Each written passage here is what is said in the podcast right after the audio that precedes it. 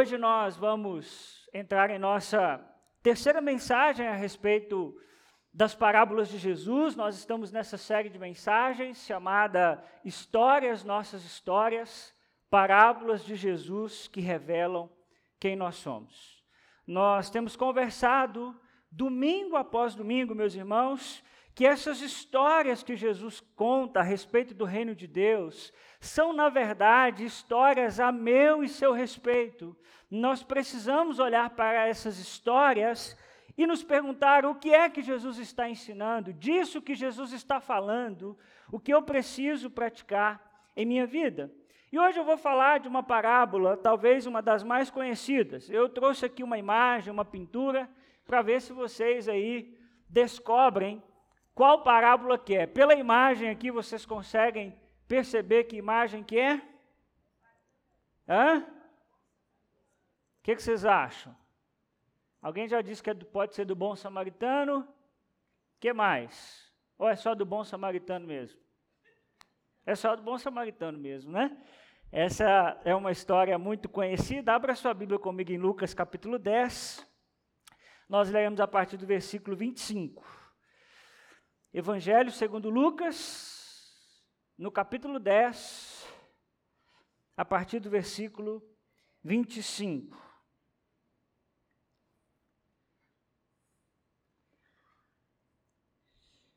Lucas, capítulo 10, a partir do versículo 25. Faça a gentileza de ver se tem alguém do seu lado aí que está sem Bíblia e compartilhe com essa pessoa a palavra de Deus. Dá uma olhadinha aí do seu lado. Faça essa gentileza, por favor. Lucas 10, 25. Certa ocasião, um perito na lei levantou-se para pôr Jesus à prova. E lhe perguntou: Mestre, o que preciso fazer para herdar a vida eterna? O que está escrito na lei? Respondeu Jesus. Como você a lê? E ele então respondeu: Ame o Senhor, o seu Deus, de todo o seu coração, de toda a sua alma, de todas as suas forças e de todo o seu entendimento. E ame o seu próximo como a si mesmo. Disse Jesus: Você respondeu corretamente. Faça isso e viverá. Mas ele, querendo justificar-se, perguntou a Jesus: E quem é o meu próximo? Em resposta, disse Jesus: Um homem descia de Jerusalém para Jericó, quando caiu na mão de assaltantes. Estes lhe tiraram as roupas, espancaram-no e se foram, deixando-o quase morto. Aconteceu estar descendo pela mesma estrada um sacerdote. Quando viu o homem, passou pelo outro lado. E assim também um levita, quando chegou ao lugar e o viu, passou pelo outro lado. Mas um samaritano, estando de viagem, chegou onde se encontrava o homem e, quando o viu, teve piedade dele. Aproximou-se, enfaixou-lhe as feridas, derramando nelas vinho e óleo. Depois colocou-o sobre o seu próprio animal, levou-o para uma hospedaria e cuidou dele. No dia seguinte, deu dois denários ao hospedeiro e lhe disse: Cuide dele. Quando eu voltar, eu lhe pagarei todas as despesas que você tiver. Qual desses três você acha que foi o próximo do homem que caiu na mão dos assaltantes? Aquele que teve misericórdia dele, respondeu o perito na lei.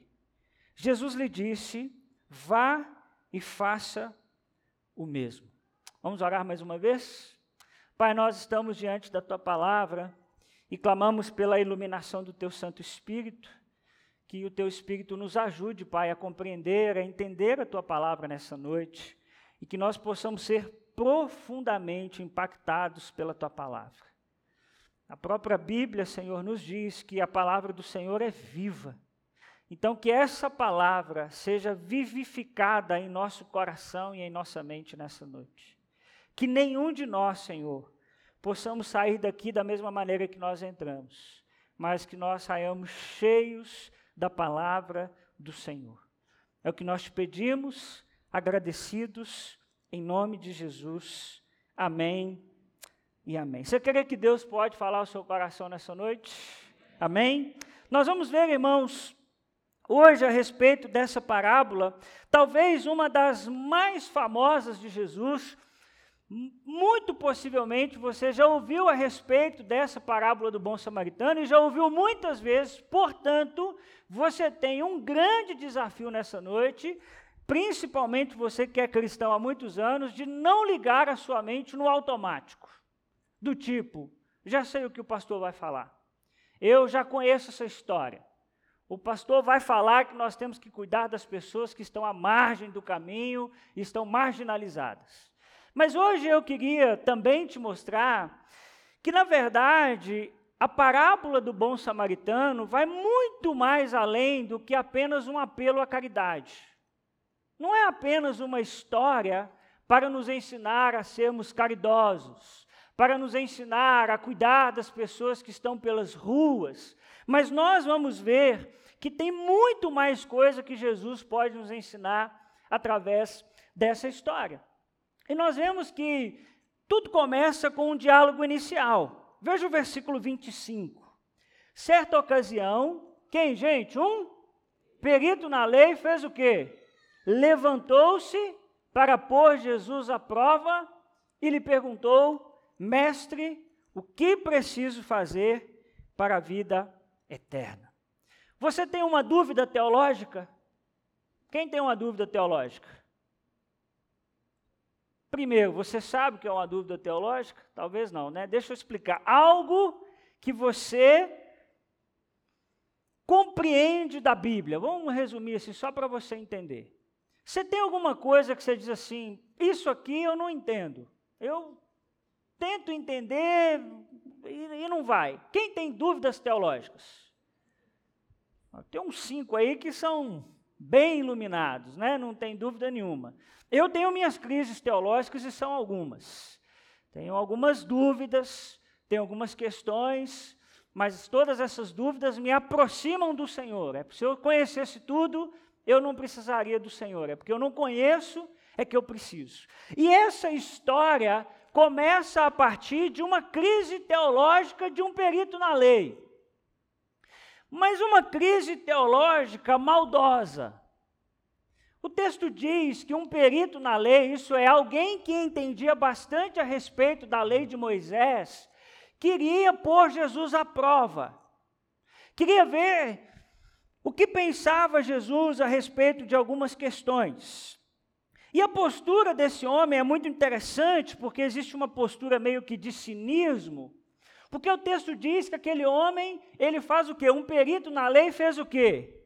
Levantou-se essa é uma expressão de respeito. Os alunos faziam isso com o mestre.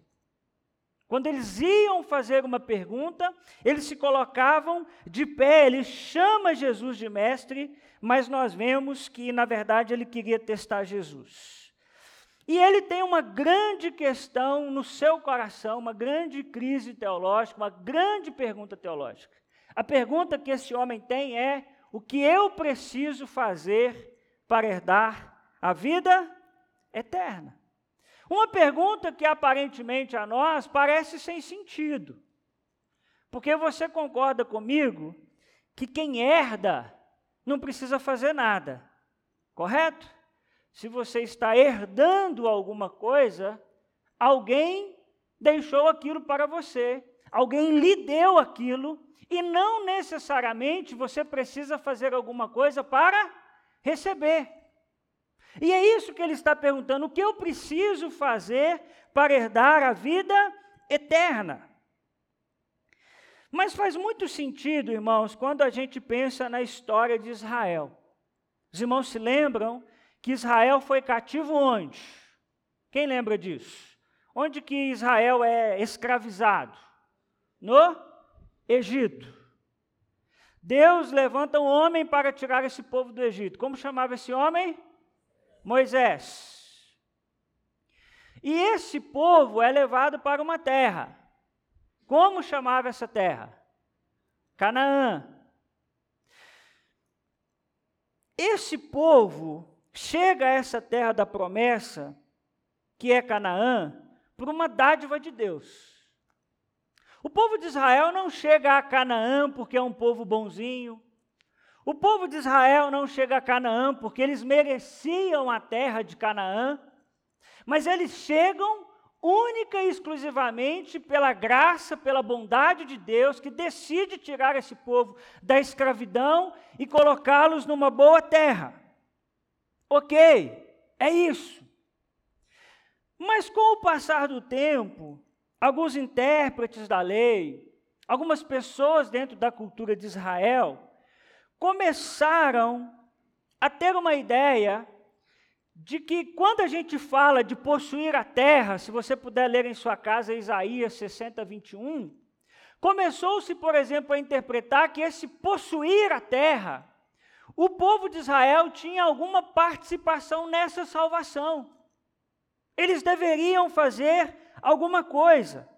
Essa herança, que é a, a, a ideia de vida eterna, existe uma maneira de alcançá-la.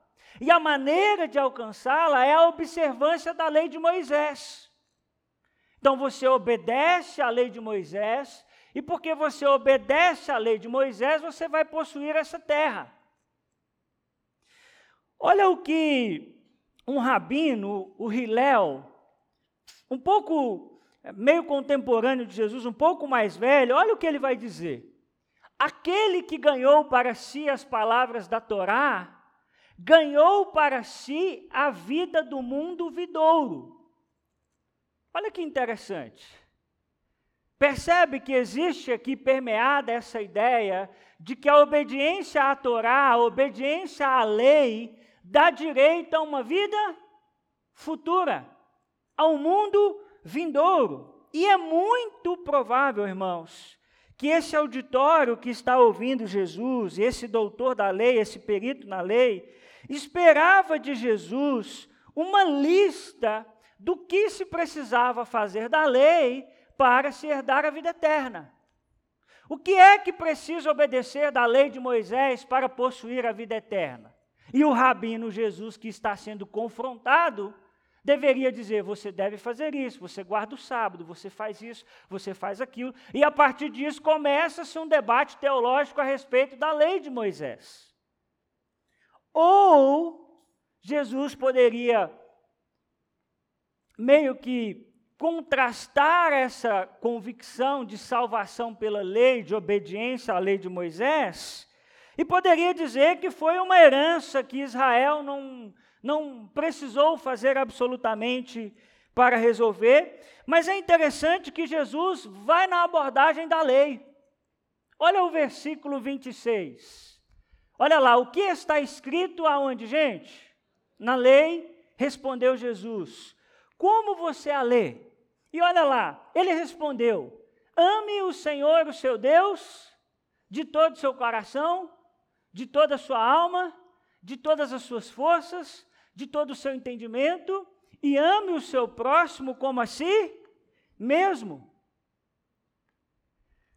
Veja, preste muita atenção no que Jesus está fazendo com esse perito da lei. O que diz a lei, perito da lei? Você que conhece a lei, o que ela diz?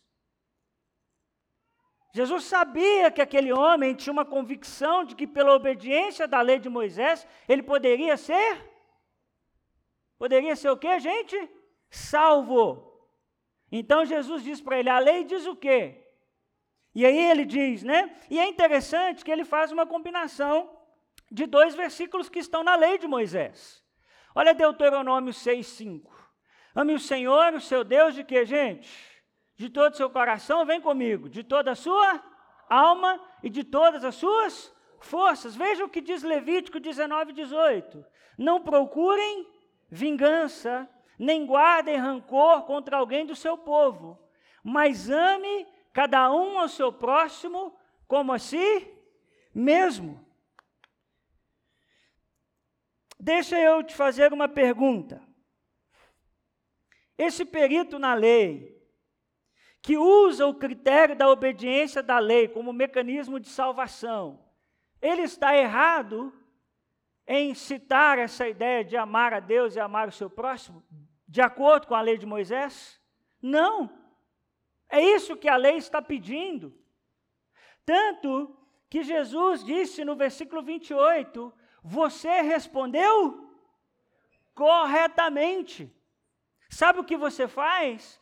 Você faz isso e você vai viver. Sua teologia, perito na lei, está corretíssima. Sua leitura da lei está aparentemente perfeita. Mas será que aquele homem está disposto a cumprir a lei de Moisés? Será que esse homem vai dar conta de cumprir isso? Aquele homem traz uma questão do futuro, como é que eu faço para herdar a vida eterna? E Jesus começa a falar com esse homem a respeito da vida dele agora. Faça isso agora. Comece a amar a Deus de todo o seu coração, de toda a alma, o seu entendimento, e ao próximo como a si mesmo, agora.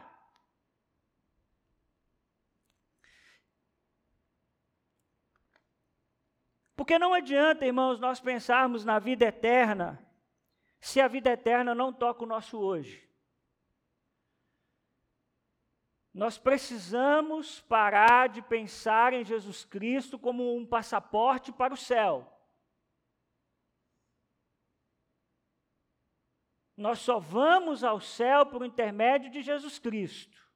Mas essa relação com Jesus Cristo muda o meu hoje. Nós precisamos, eu estou dizendo isso aqui, domingo após domingo. Que aquilo que nós esperamos no futuro, Jesus Cristo já está fazendo em nós. Então Jesus diz para aquele homem: faça isso e você viverá. Pergunta. E aí a gente entende Jesus. Porque Jesus está dizendo para aquele homem nas entrelinhas o seguinte: se você quiser obedecer à lei de Moisés, você pode ser salvo pela obediência da lei de Moisés. Ame Deus de todo o seu coração, de toda a sua alma, do seu entendimento, e ao próximo, como você ama a você mesmo. Que inclusive Jesus falou a respeito disso, que era o resumo da lei de Moisés. A pergunta é muito simples. É quem é que dá conta de amar a Deus de todo o coração, de toda a alma, de todo o entendimento e ao próximo como a si mesmo. Eu não sei você, te digo com muita vergonha, mas eu não consigo. Você acredita que eu amo mais a mim mesmo do que você? E muito possivelmente, você se ama mais do que você me ama?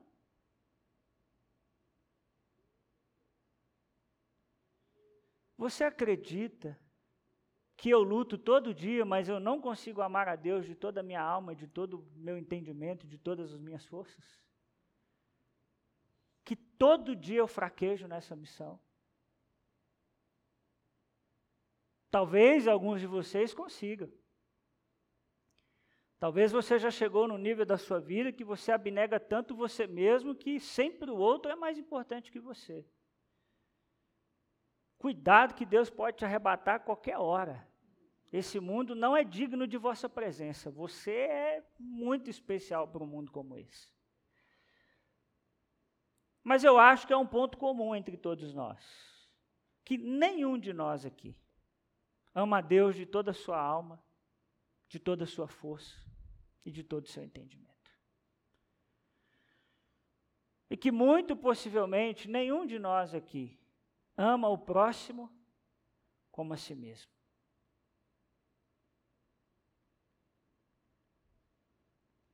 Então, o que Jesus está dizendo para aquele homem é: cara, não dá para ser salvo pela obediência da lei.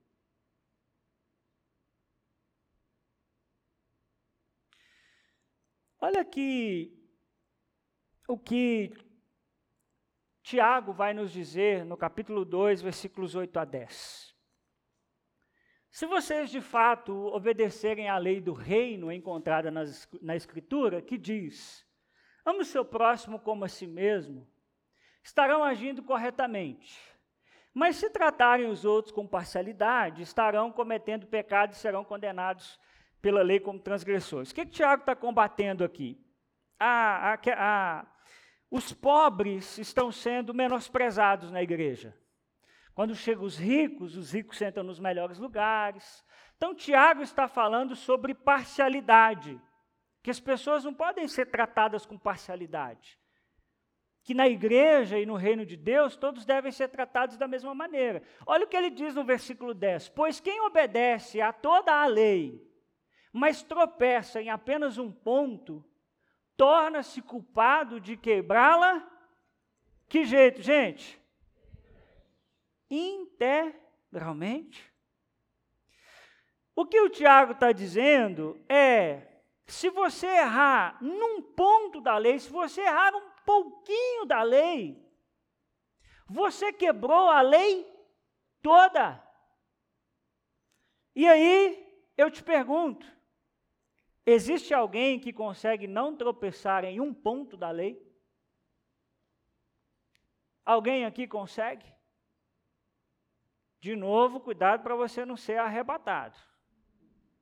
Você dizer que você não erra num ponto, E aqui, irmãos, nós precisamos entender o seguinte, pastor, o senhor está dizendo que a gente não tem que obedecer à lei de Deus, que nós vamos rasgar o, o, o Antigo Testamento. Não, não, irmãos, nós devemos buscar obedecer à lei de Deus.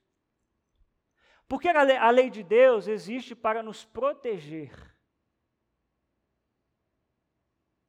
Às vezes a gente olha para Deus como um estraga prazer, não é. É que eu e você, ser humano, precisa de limite. Por que, que quando você está numa BR, você está em algum tipo de rodovia, e às vezes você está numa serra, e naquela serra tem ali um cercado, como é que chama aquele negócio lá? Para, para? Guarda-reio, esqueci. Isso. Por que, que aquilo está ali? Aquilo ali está para a sua segurança. Aquilo ali não está porque alguém disse assim: vou avacalhar todo mundo, não quero que ninguém corre mais. Não. Aquilo ali está para te proteger. Sabe para que serve a lei de Deus? Para nos proteger. Então nós olhamos para a lei de Deus e dizemos: Senhor, eu quero obedecer a tua lei, eu amo a sua lei, eu quero viver de acordo com a sua lei. Eu quero fazer a sua vontade que está expressa na lei, na Bíblia Sagrada. Mas a gente não pode se esquecer, meus irmãos, que a lei existe para dizer que eu e você precisamos de um Salvador. Porque se eu tropeço num ponto, eu quebrei a lei toda, eu preciso que alguém me salve, porque eu erro no ponto, eu erro em vários pontos.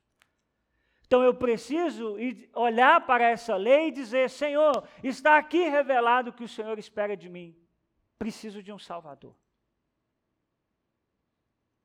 Então a lei, ela vem para gritar para nós que nós precisamos que alguém nos salve.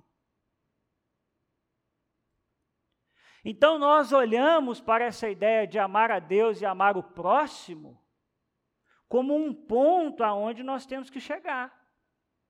Então a gente não olha e diz assim: eu nunca vou conseguir amar a Deus de todo o meu coração, de toda a minha alma, de todo o meu entendimento, todas as minhas forças. Então, vou viver como se Deus não existisse. Não.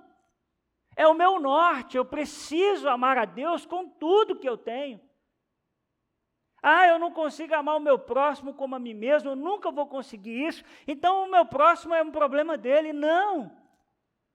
Eu preciso renunciar cada vez mais o meu eu, as minhas vontades, os meus desejos, para amar o meu próximo, a tal ponto de amá-lo mais do que a mim mesmo.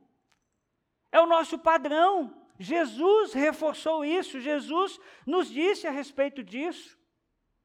O Novo Testamento vai usar uma expressão dizendo que nós devemos buscar ser perfeitos.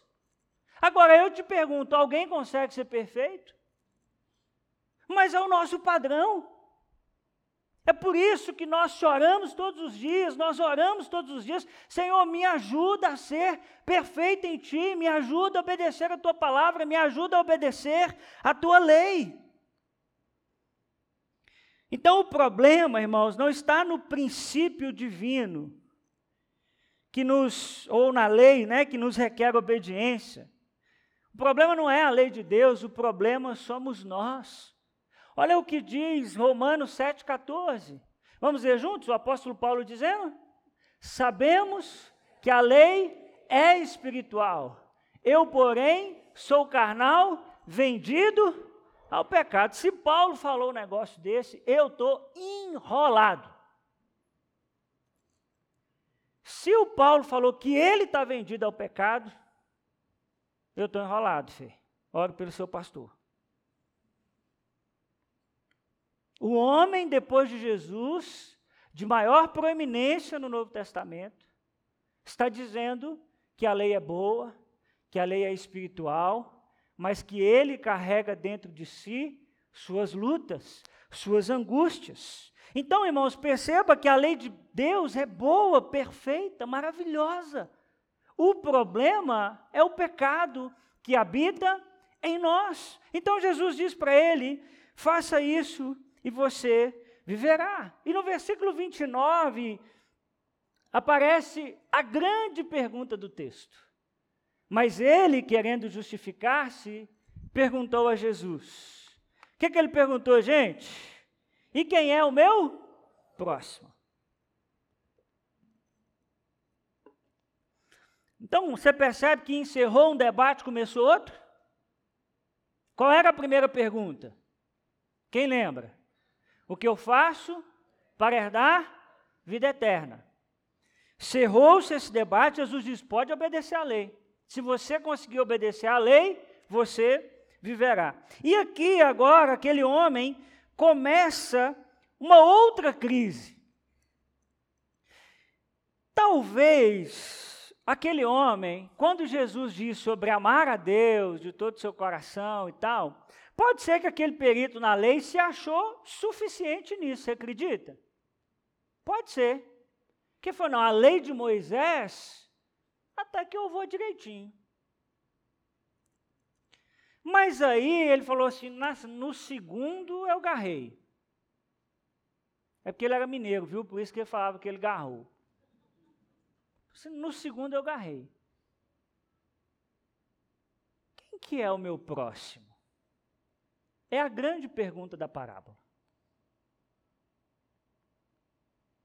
De Deus, estou na dúvida, mas quem que é o meu próximo?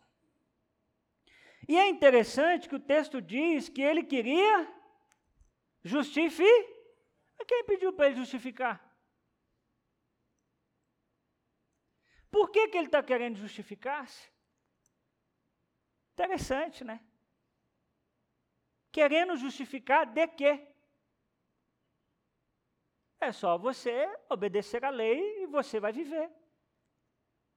Mas ele quer justificar. E aí, para justificar, ele pergunta quem é o seu próximo. Porque se essa lista de próximo de Jesus for pequenininha, quem sabe eu dou conta.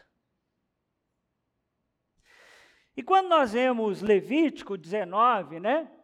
17 a 18, olha o que a lei de Moisés diz. Não guardem ódio contra quem, gente? Contra o seu irmão no coração. Antes, repreendam com o quê? Franqueza o seu próximo, para que por causa dele não sofra as consequências de um pecado. Não procurem o que, gente? Vingança, nem guarda. Sabe o que é não guardar rancor? não guardar ranço. Palavra moderna que nós estamos usando hoje. Nem guardem rancor contra alguém do seu povo, mas ame cada um o seu próximo como a si mesmo. Eu sou o Senhor. Bom, muito possivelmente, irmãos, aquele homem e as pessoas que também ali estavam ouvindo Jesus, esperasse que Jesus respondesse quem é o seu próximo? O seu quem? Quem imagina? O seu povo, porque olha o que a lei vai dizer: não guardem rancor contra alguém do seu povo. Então, aquele perito na lei imaginou possivelmente que Jesus diria que ele precisava amar alguém do seu povo, de Israel, seus parentes, seus amigos. Então, veja o quebra-cabeça que vai se montando, e talvez aquele homem poderia dizer: Bom, se for isso mesmo, eu posso alcançar a salvação pelas minhas mãos, porque amar o meu povo, moleza. Amar os meus parentes, moleza. É só os seus parentes é que são difíceis. Do perito na lei, eu, eu tenho a impressão que ele era, eles eram mais tranquilos. E a relação do judeu com família é completamente diferente do que a gente vive aqui também no Ocidente. Então, todo mundo nessa expectativa. Mas qualquer tentativa, irmãos, de autojustificação, de autojustificação, está fadada ao fracasso, porque nós sabemos que a vida eterna não pode ser adquirida por esforço próprio. E aí nós chegamos então à famosa parábola. Deu para entender como é que nós chegamos na parábola? Entender esses versículos anteriores faz toda a diferença para nós entendermos essa parábola. Existe um homem que quer ser salvo, que quer herdar algo, mas ele quer fazer alguma coisa, ele quer obedecer à lei estritamente. Aí ele entra numa crise, porque quem é esse próximo? Talvez na expectativa de ser o povo de Israel. E aí o texto diz que Jesus, em resposta, Jesus disse: um homem fazia o que, gente? Descia de Jerusalém para Jericó, quando caiu nas mãos de assaltantes. Estes lhe tiraram as roupas, espancaram-no e se foram, deixando-o quase morto. Olha que interessante: existe um homem que estava descendo de Jerusalém.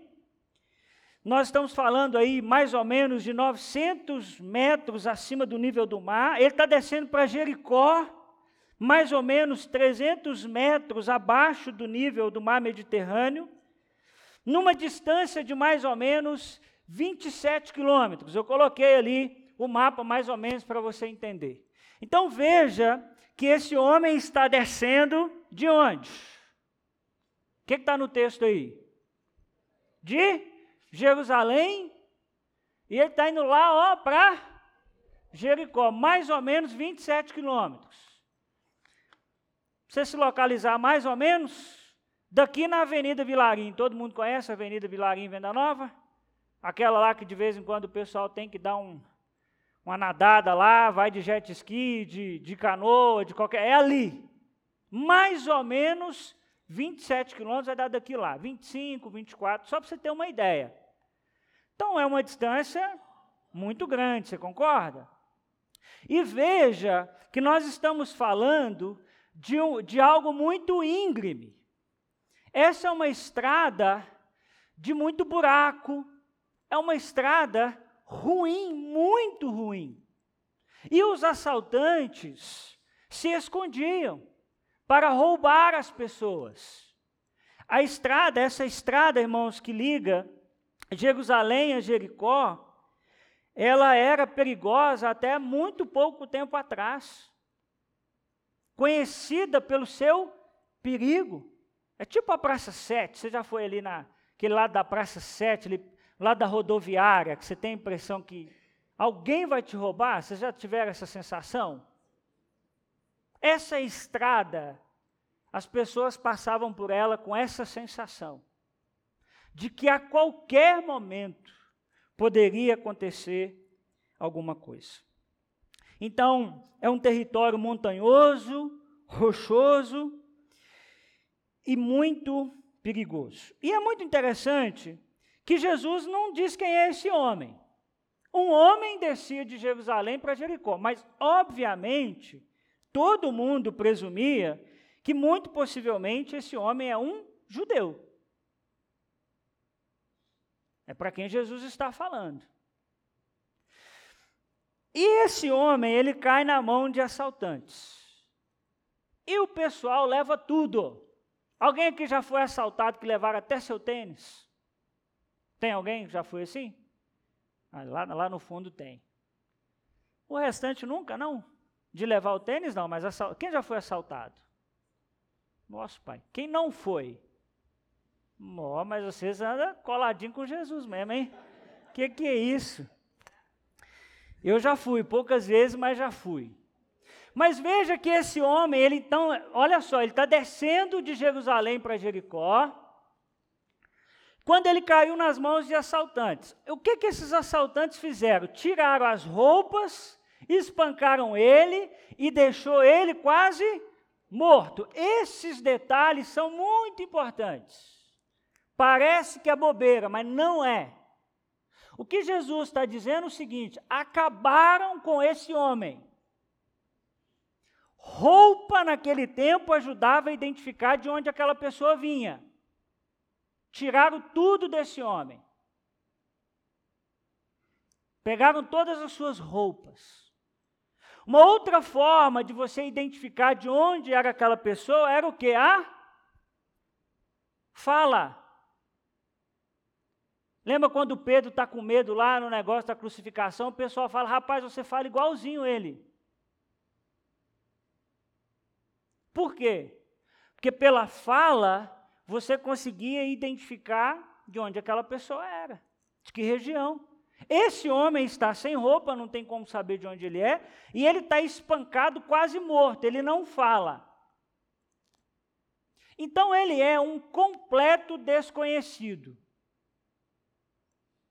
Se morresse, seria sepultado como alguém que ninguém conhece, ninguém sabe de onde é, não sabe quem é a família.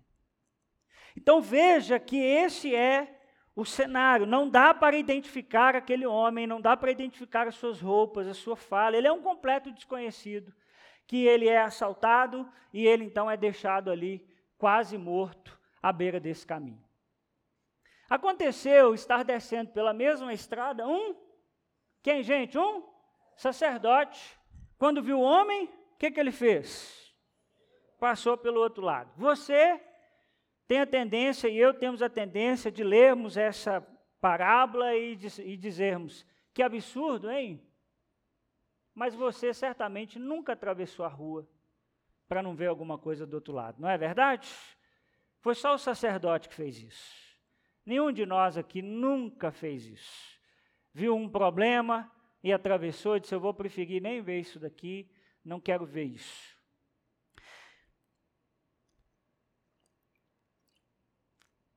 Então o texto diz que aconteceu estar descendo pela mesma estrada um sacerdote.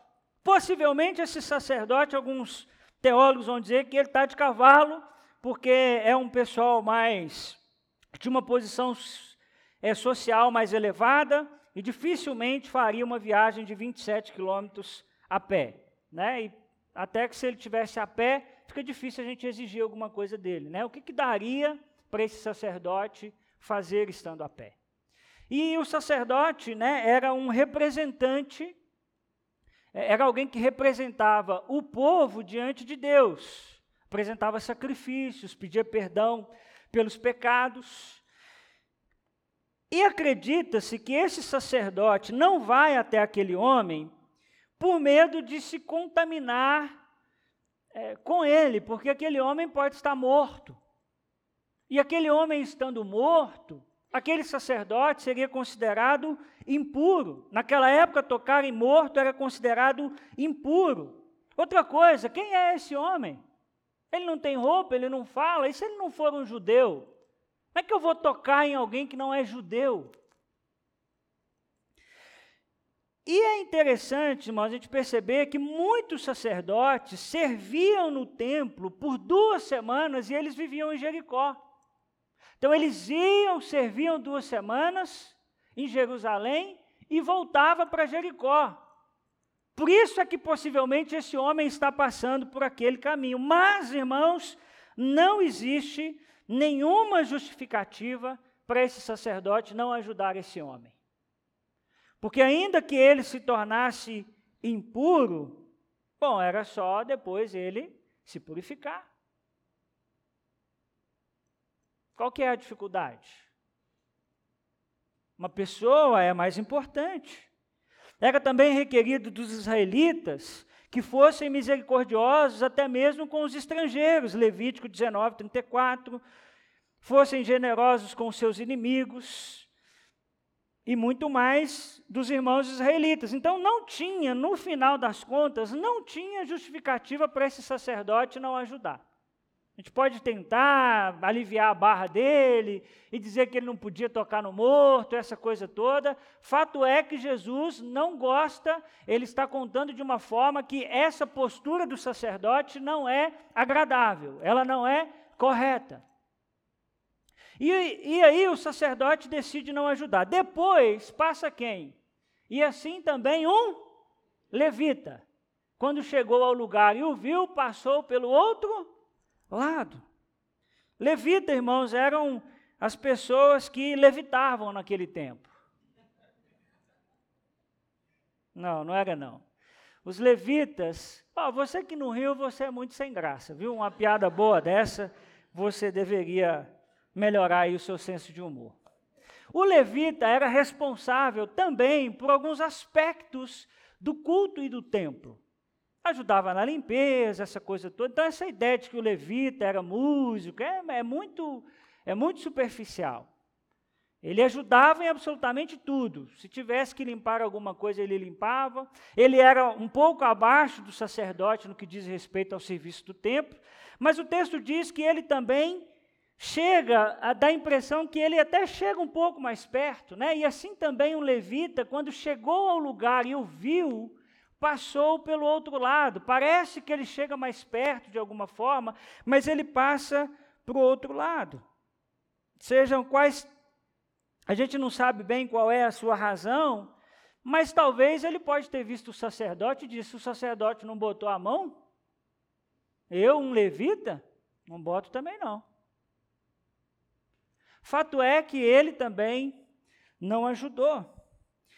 Ele não sabe quem é aquele próximo que está jogado. E aí no versículo 33 aparece o escândalo do texto. Que o texto diz que mais um samaritano, estando de viagem, chegou onde se encontrava o homem e quando viu, teve piedade dele. Aqui Jesus foi muito corajoso. Porque cá para nós, você está contando uma história para judeus. Quem você colocaria como grande herói no final de uma história? O judeu, lógico. Eu vou encher a bola dessa turma que está me ouvindo.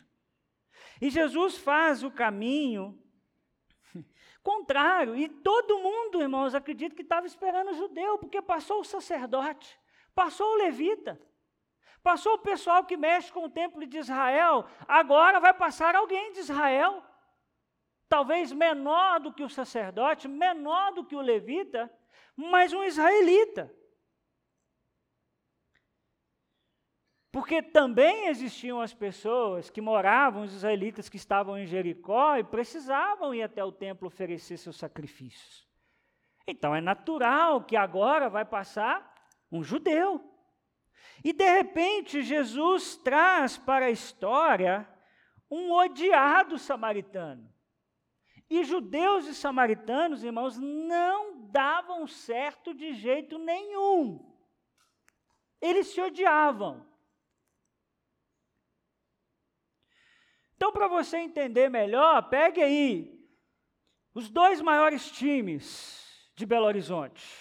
É muito óbvio quais são os dois, né? Quer dizer, um é mais óbvio que o outro, não é? A cor do céu, essa coisa toda. Imagine que essas duas torcidas se encontrem na Praça da Estação. Você imagina o que possivelmente pode acontecer.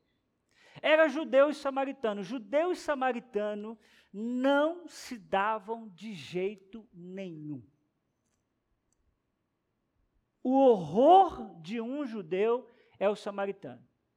Outro dia eu conto para vocês, tem questões históricas, nananã, um fez mal para o templo do outro, briga social, religiosa, que veio se arrastando ao longo dos séculos. Tem um, um livro chamado de Eclesiástico, já ouviu falar? Não é Eclesiastes, mas é um livro que tem um valor histórico para nós. Olha o que esse livro de Eclesiástico 50, 27 e 28 diz, só para você ter uma ideia. Dois povos aborrecem a minha alma, e o terceiro que eu aborreço não é um povo, os que habitam no monte Seir e os filisteus, e o povo insensato que habita em Siquém. Então, para esse autor do Eclesiástico, os samaritanos não deveriam nem ser chamados de um povo. Percebe a animosidade que existe entre os dois? E de repente, quem é o grande herói da história? O samaritano. E o texto diz que o samaritano, quando viu, teve piedade daquele homem que estava jogado à beira do caminho. A ideia de piedade ali é compaixão. Algo moveu dentro de si, dentro das suas entranhas. Os dois judeus que haviam passados, passado, ligados à religião de Israel. Neles nada mexeu. Mas no samaritano, no odiado, um negócio dentro dele se mexeu.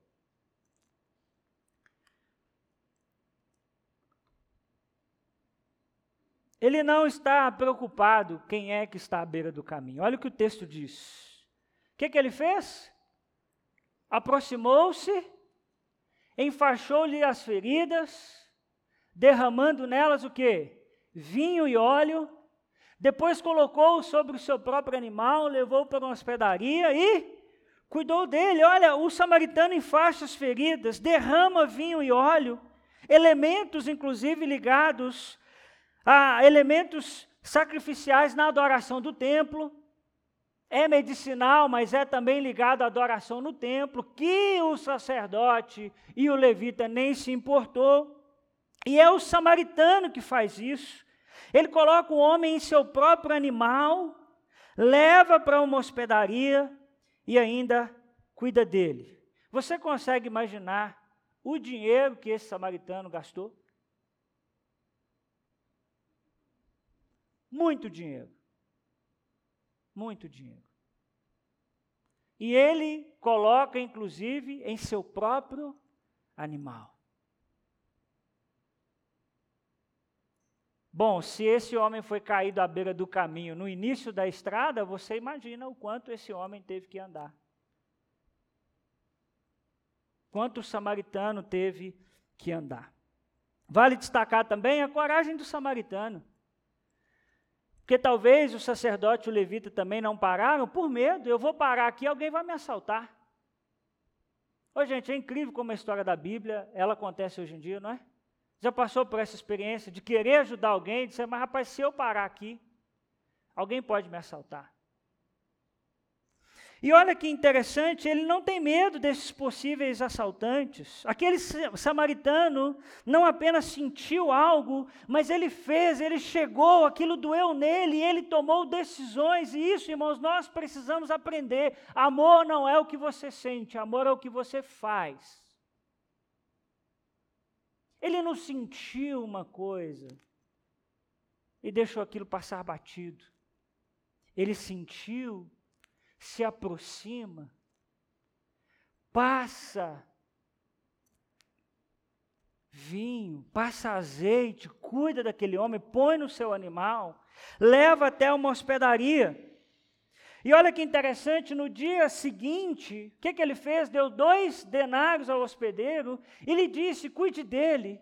Quando eu voltar, eu lhe pagarei todas as despesas que você tiver. Irmãos, a parábola poderia ter terminado. Ele pegou aquele homem jogado à beira do caminho, morto, e deixou ele numa hospedaria. Só que a gente tem um problema. Esse homem vai dar despesa na hospedaria. Quem vai pagar água com gás que ele vai tomar do frigobar lá?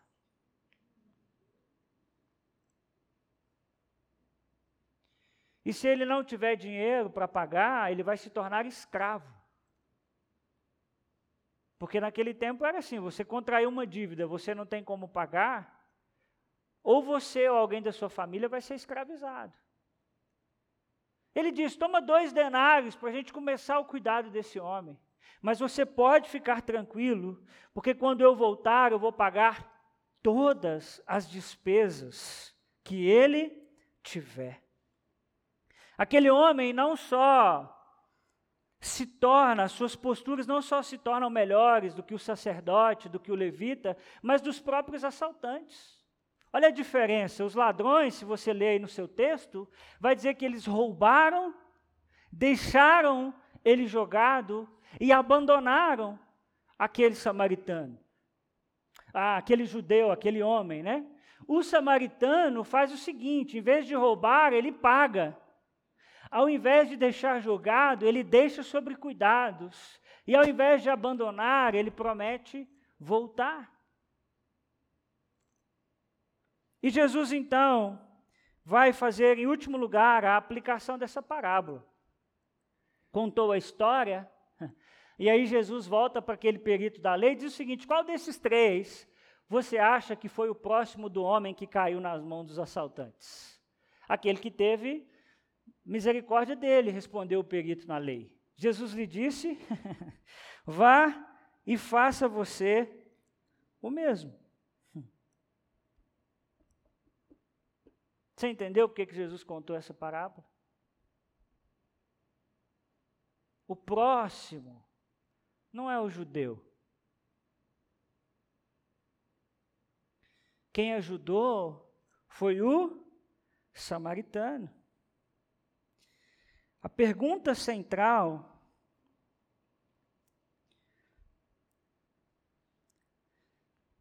não é essa, quem é o meu próximo. Eu penso que se Jesus abrisse uma caixinha de perguntas no Instagram, o perito na lei perguntaria assim: quem é o meu próximo? E Jesus responderia esse perito na lei: a sua pergunta está errada. A pergunta correta é de quem você precisa tornar-se próximo. Esse é o grande ensino dessa parábola. O que Jesus está dizendo para ele é: o seu próximo perito na lei nem sempre é um judeu.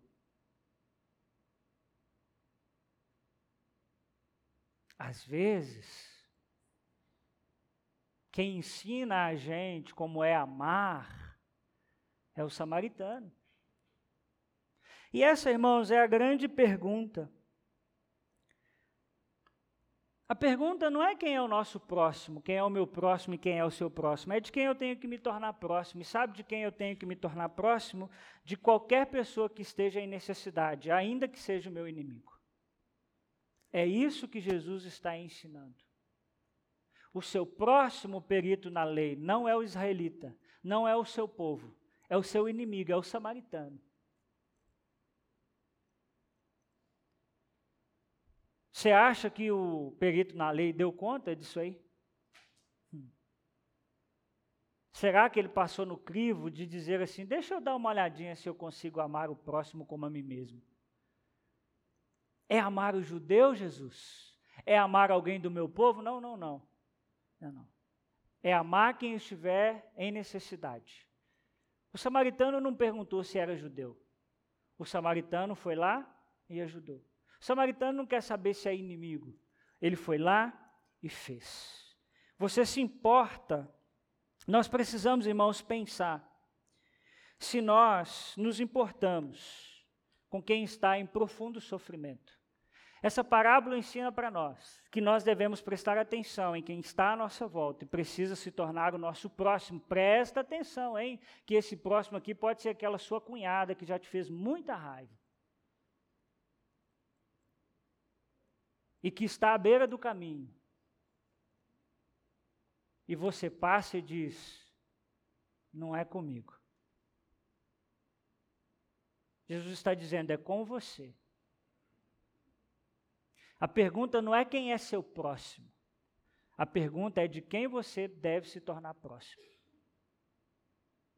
Isso muda tudo. Será, meus irmãos, que nós estamos de fato preocupados com alguém que está em sofrimento? Irmãos, nós precisamos mudar a nossa forma de lidar com o sofrimento do outro. Porque vamos falar a verdade, tem hora que a gente não está nem aí. A gente só não diz. A gente fica sabendo que morreu alguém. A gente diz assim: quem é? Ah, é do fulano de tal. Quem é o fulano? Ah, tudo bem. Mas nós não somos capazes de mandar uma mensagem. Nós não somos capazes de fazer uma ligação. Nós não somos capazes de ir dar um abraço em quem está enlutado, em sofrimento. Por quê? Porque não é o meu próximo. Jesus vira e diz: e por que não se torna o seu próximo se ele está em sofrimento?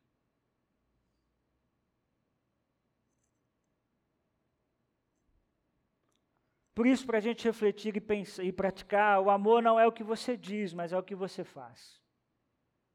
Você pode dizer o tanto que você quiser que você ama, não é o que você diz, é o que você faz. Você certamente nunca viu um casamento com um problema que a pessoa diz assim: Eu amo, amo, amo, amo, eu falo que amo, falo que amo, falo que amo, e não, não parece que não vale nada. É porque não é o que a gente diz, é o que a gente faz. Quem deve se tornar o seu próximo? Ô, gente, parou, hein, da gente passar, ver alguém à beira do caminho e dizer: Não é comigo, hein? Quem é que está ao seu lado e é o seu próximo. Terceiro, renuncie à autojustificação e creia que só existe salvação em Cristo Jesus. Não se coloque como aquele perito na lei, que diz o que eu preciso fazer para herdar a vida eterna. Então você não precisa fazer nada, a única coisa que você precisa é render o seu coração a Jesus Cristo. Porque na cruz do Calvário ele já fez tudo. A maior loucura é você viver achando que você pode fazer. Porque a Bíblia diz que se errar num ponto, você errou em tudo. E você vai errar em um ponto. Por isso, a nossa postura é dizer: Senhor, me salva. Me ajuda. Nós vamos terminar nessa noite cantando uma canção que é uma pergunta, que é a pergunta: onde está Deus? Onde está Deus? Em determinado momento ela diz: aonde está Deus? Se eu não consigo estender a mão ao meu irmão, onde que ele está? Onde está Deus? Se eu não consigo me compadecer de quem está caído ao meu lado. Irmãos, deixa eu dizer uma coisa: quando a gente lê a parábola do bom samaritano, vamos falar a verdade, a gente só pensa no drogado, no bêbado e no mendigo, que está jogado pela cidade. Eu repito, a parábola do bom samaritano é muito mais do que isso. É quem está do seu lado e você não trata como próximo no dia do sofrimento. É isso que Jesus está ensinando. É isso que Jesus está ensinando. Vamos ficar de pé no nosso lugar? Nós vamos cantar essa música e depois eu volto para nós orarmos juntos.